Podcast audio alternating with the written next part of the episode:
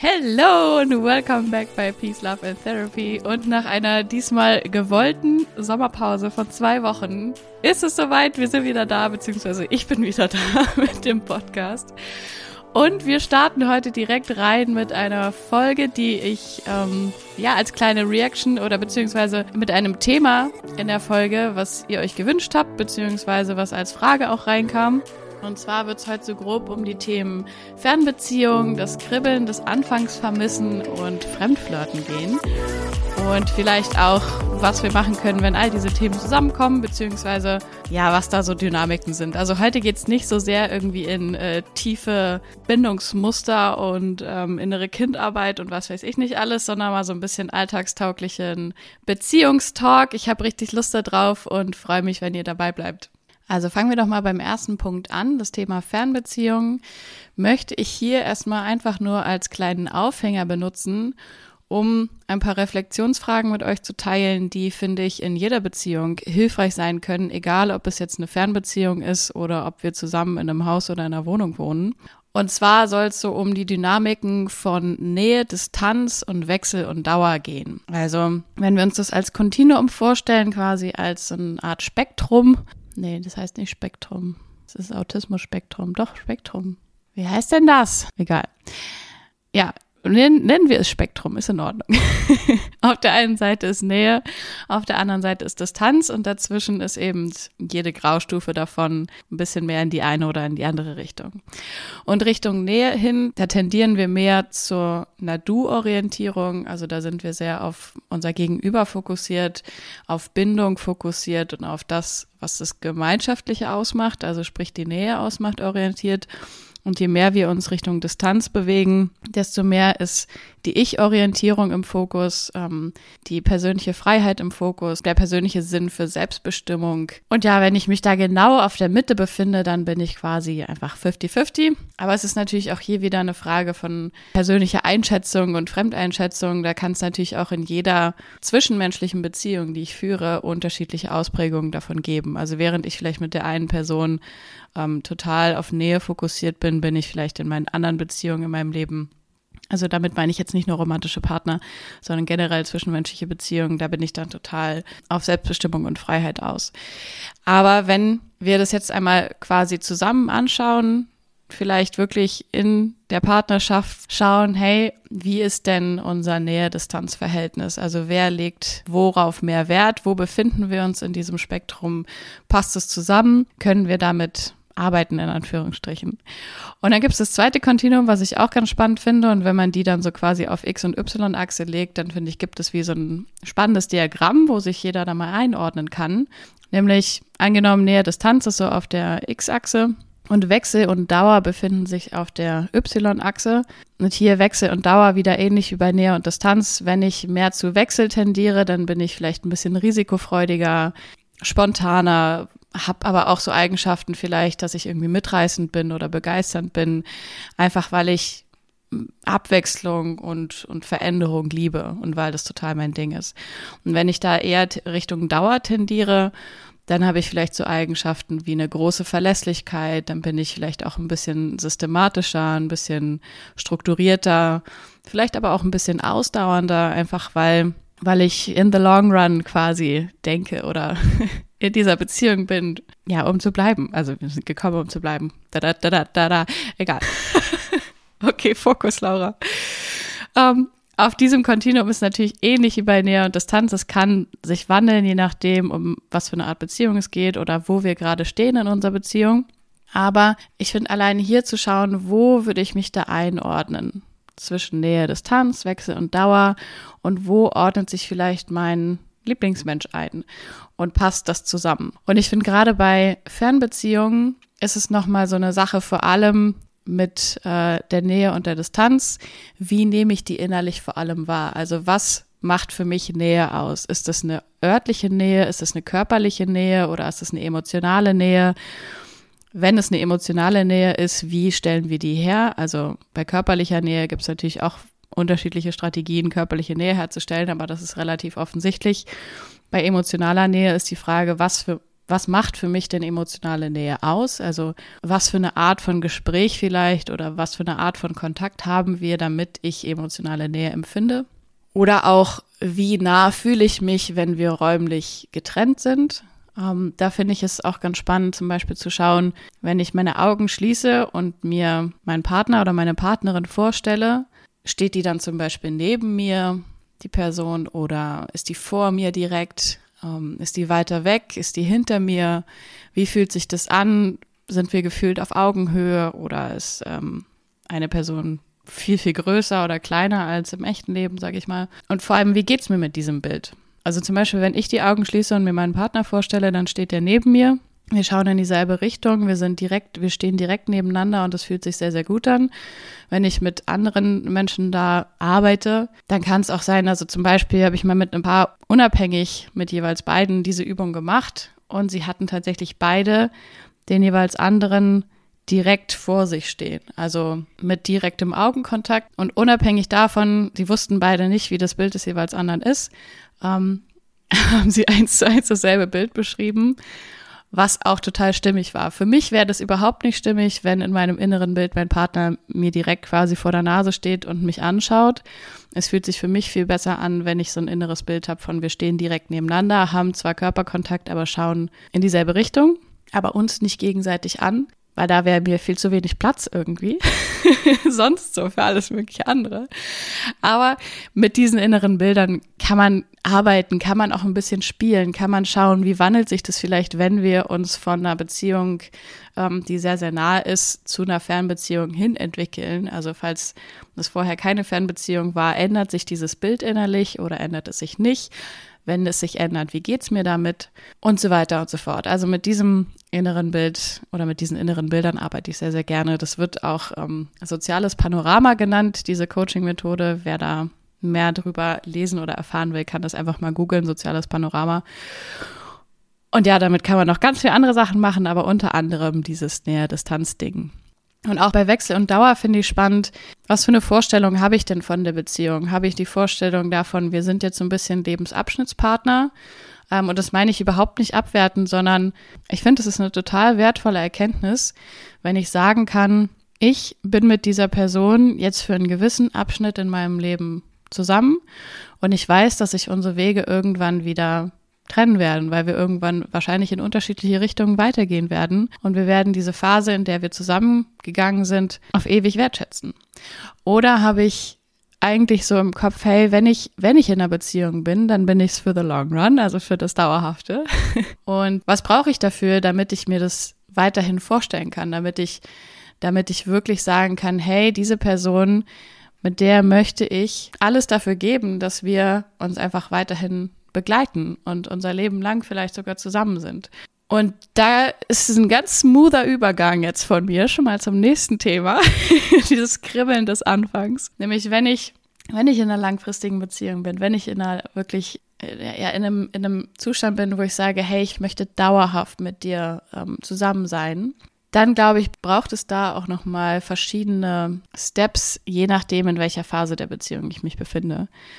Also ich persönlich glaube, das sind wieder nur meine Glaubenssätze, die ihr nicht übernehmen müsst, aber die ich irgendwie für, für wahr halte und die mir dienlich sind. Ich glaube nicht, dass so eine Verliebtheitsphase, wie es am Anfang einer Beziehung der Fall ist, dass wir den Anspruch haben sollten, dass die auf ewig hält.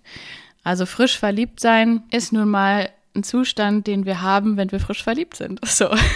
Und dass wir nach ein paar Jahren nicht mehr genau in diesem Zustand sind, das finde ich total in Ordnung. Die Frage ist nur, was kommt dann stattdessen für einen Zustand in die Beziehung?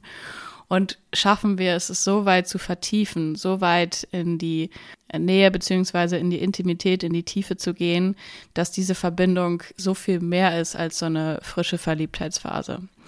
Abgesehen davon, wenn wir gleich zu diesem dritten Thema, Thema Fremdflirten kommen, ich glaube, dass auch in einer langjährigen Beziehung es immer wieder Phasen geben kann, durch was auch immer, sei es zum Beispiel äh, Flirts mit anderen, dass ich mich auch immer wieder neu verlieben kann in den Partner, in die Partnerin, den oder die ich gerade habe. Also nur weil Verliebtheitsphasen nicht ewig andauern, heißt es nicht, dass sie nicht wieder neu auftauchen können mit derselben Person. Warum denn nicht? So, aber back to ähm, das Kribbeln des Anfangs vermissen. Ich glaube, wie gesagt, dass es erstmal viel, viel wichtiger ist zu schauen. Also natürlich, wenn ich gerade in so einer Phase bin von, ich habe gerade dieses Kribbeln des Anfangs und es ist toll und aufregend und oh mein Gott und ich bin immer nervös, wenn ich irgendwie an ein Treffen denke oder Nachrichten auf dem Handy machen schon so ein innerliches oh, hihi, was auch immer. Ähm, da auch ganz anders und ich bin nur ein bisschen komisch. Aber wenn das gerade ist, dann finde ich die Devise einfach zu genießen wunderbar. Und wenn die Phase aber nicht mehr da ist oder vielleicht auch nie so richtig da war, dann finde ich, können wir ja auch mit dem arbeiten, was gerade da ist. Also sprich, wir sind nun mal schon über diese Phase hinaus, wo ich vielleicht die andere Person noch mit so einer rosaroten Brille sehe, wo ich irgendwie so tun kann, als hätte die andere Person einfach keine, keine Fehler und keine Macken und keine Issues und keinen Sack voll, ja, Kram mit sich rumzuschleppen. Wie nennt man das? Kein Päckchen mit sich rumzuschleppen. Ihr wisst, was ich meine. Aber wenn ich in der Phase bin, wo ich all das schon realisiere, wo ich weiß, okay, ähm, die Person, mit der ich da zusammen bin, ist ein Mensch mit einer Geschichte, mit äh, Gefühlen, mit Bedürfnissen, mit Ängsten, ähm, mit Erfahrungen, guten und schlechten. Und wir können da gemeinsam mehr und mehr in die Tiefe kommen und schauen, dass wir nicht nur uns selber, sondern auch uns gegenseitig oder nicht nur uns gegenseitig, sondern auch uns selber und vice versa, immer mehr und immer mehr in der Tiefe kennenlernen. Ich glaube nämlich, dass wenn wir das schaffen, dass wir uns wirklich so sehr in der Tiefe kennenlernen und immer weitergehen, dass wir es schaffen, dann auch so eine stabile Basis aufzubauen, die so von einem von einer dauerhaften Nähe oder beziehungsweise von so einer tiefen Loyalität und von so einem stabilen Fundament, sage ich mal, geprägt ist, dass wir dann diese Anteile in uns, die vielleicht auf Wechsel und Distanz und Freiheit und Selbstbestimmung total viel Wert legen, dass wir die auch noch mehr ausleben können. Also was ich am Anfang meinte mit diesem Kontinuum, ah, es heißt nicht Spektrum, es heißt Kontinuum, das war das Wort, genau. Ähm, auf diesem Kontinuum heißt es ja nicht, dass ich fix an diesem einen Punkt bin, sondern vielleicht bin ich mal mehr Richtung Nähe, mal mehr Richtung Distanz orientiert oder vielleicht ist eine Seite in mir total bindungs- und du-orientiert und möchte die stabilste und dauerhafteste Beziehung der Welt aufbauen. Dann gibt es aber gleichzeitig diese Anteile in mir, die sagen, hey, ich bin aber auch irgendwie risikofreudig und spontan und, und möchte mich mitreißen lassen und möchte meine Freiheit leben und möchte selbstbestimmt sein. Dann finde ich, kann beides existieren. Also diese inneren Anteile sind ja nicht die, die sind ja nicht Feinde oder wir müssen uns nicht entscheiden, wen ich davon wähle oder was ich davon lebe, sondern wir können vielleicht schauen, okay, wenn ich wirklich meine Priorität zum Beispiel auf, auf Nähe und Dauer oder auf diese langfristige, tiefe Verbindung lege, dann tue ich alles dafür, dass ich dieses wirklich stabile Fundament aufbaue um dann die anderen Seiten wieder weiterzuleben. Natürlich muss diese Priorität nicht so rumliegen. Also wenn ihr euch zum Beispiel erinnert oder falls ihr den Podcast mit ähm, Daya gehört habt, wo es um offene Beziehungen und Polyamorie ging, habt ihr auch gehört, zum Beispiel Daya hat ja häufiger dann auch äh, die Partner einfach gewechselt, weil sich eine neue Liebe daraus entwickelt hat. Und dann ist halt einfach, dann fließt das Leben halt einfach. Und da war sehr, sehr stark zu sehen, okay, sie tendiert da eher Richtung Wechsel auf diesem Kontinuum. Und das ist völlig in Ordnung. Wenn ich jetzt aber feststelle, okay, ich möchte irgendwie beides, dann kann ich auch da wieder schauen, wo liegen erstmal meine Prioritäten und wieso kann ich dann nicht beides irgendwo auch haben. Ja, so viel zu diesem Nähe, Distanz, Wechsel und Dauerkontinuum. An dieser Stelle möchte ich mal so ein ganz kleines bisschen Schleichwerbung machen. Nämlich habe ich hier gerade vor mir das auch als Grafik offen. Und diese Grafik befindet sich in meinem Paar-Coaching-Workbook, und ich finde, dieses Workbook ist einfach so genial geworden. Da geht es nicht nur um Nähe, Distanz, Wechsel und Dauer, sondern auch um Veränderungsphasen, um Gefühle, Bedürfnisse, um das Selbstbild und das Fremdbild, um Glaubenssätze über mich als Partnerin oder als Partner, über Bindungsstile. Ach, es ist so viel, also sexuelle Präferenzen, die fünf Sprachen der Liebe, ähm, gemeinsame Visionen aufbauen, Konfliktklärungsübungen, alles Mögliche ist da dabei. Und ich liebe dieses Workbook einfach so sehr, dass ich euch die Möglichkeit geben will, das auch zu erwerben, selbst wenn ihr kein äh, Coaching bei mir bucht oder keine Konfliktklärung bei mir bucht, weil es gibt ja nicht immer Konflikte und vielleicht können wir sowas auch nutzen, um Konflikten vorzubeugen. Von daher, ja, wer Interesse an diesem Workbook hat, was man wirklich gut zu zweit äh, durchgehen kann, dann meldet euch bei mir. Yes. Werbeblock Ende. Okay, also kommen wir jetzt zu dem letzten Part. Fremdflirten. Ich habe ja gerade schon gesagt, eigentlich ist auch auf diesem Kontinuum von Wechsel und Dauer und Nähe und Distanz nichts in Stein gemeißelt. Also selbst die dauerhaftesten, näherorientiertesten Menschen können vielleicht diese Anteile in sich haben, die ja mal ein bisschen spontan sein wollen, ein bisschen Freiheit und Selbstbestimmung leben wollen und vielleicht auch Flirts mit anderen genießen wollen. Ob ich mir das jetzt erlaube oder nicht, oder ob ich mir das zutraue oder nicht, oder ob ich überhaupt in die Situation komme, wo sowas ähm, eine Möglichkeit ist, ist immer eine andere Sache. Aber ich persönlich glaube, dass wir, dass wir alle zu gewissen Anteilen irgendwas davon in uns tragen. Wie groß oder wie klein das ist oder wie sehr wir das zulassen, wie gesagt, kann sehr, sehr unterschiedlich sein. Die Frage ist hier, wie, wie gehe ich mit sowas um? Und da finde ich auch, lohnt es sich wirklich, sich intensiv miteinander, gerade in einer Beziehung, die auf Nähe und Dauer ausgelegt ist, sage ich mal, sich da wirklich gemeinsam hinzusetzen und da in der Tiefe drüber zu reden. Zum Beispiel mal zu schauen, hey, was verstehst du überhaupt unter Fremdflirten? Also was ist da deine Definition? Wo beginnt es? Wo hört es auf? Was ist für dich in Ordnung? Und wenn dich da was triggert, was ist es, was dich triggert? Da könnt ihr nochmal auf die Folge Eifer Umgang mit Eifersucht zurückkommen.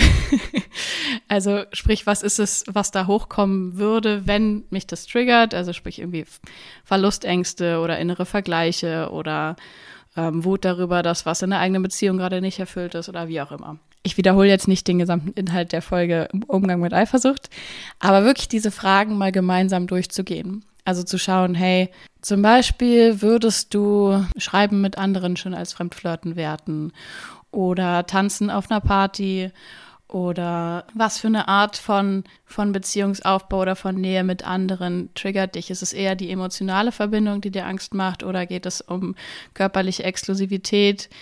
Ähm, wenn du da ganz klare Antworten hast, woher kommen diese Überzeugungen? Also sind es Lernerfahrungen, die du in vorherigen Beziehungen gemacht hast oder sind es Sachen, die dir vielleicht mitgegeben wurden von deinen Eltern, deinen Verwandten oder von Filmen oder sowas? Und bist du happy mit diesen Überzeugungen, mit diesen Standards, mit diesen Werten? Oder möchtest du da gemeinsam vielleicht auch dich ein bisschen in eine andere Richtung entwickeln? Also ich finde, alleine diese Fragen zusammen durchzugehen, den könnt ihr gerne auch ein paar Mal öfter hier zurückspulen und dann immer auf Pause drücken und diese Fragen wirklich gemeinsam besprechen.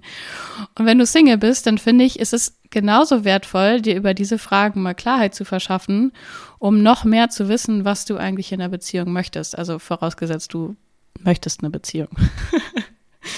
Aber Klarheit darüber zu haben, was du dir da vorstellst, was du möchtest, wo deine Grenzen sind, wie es dir damit geht, woran du arbeiten möchtest und vielleicht, wo du auch Hilfe brauchst dabei, daran zu arbeiten.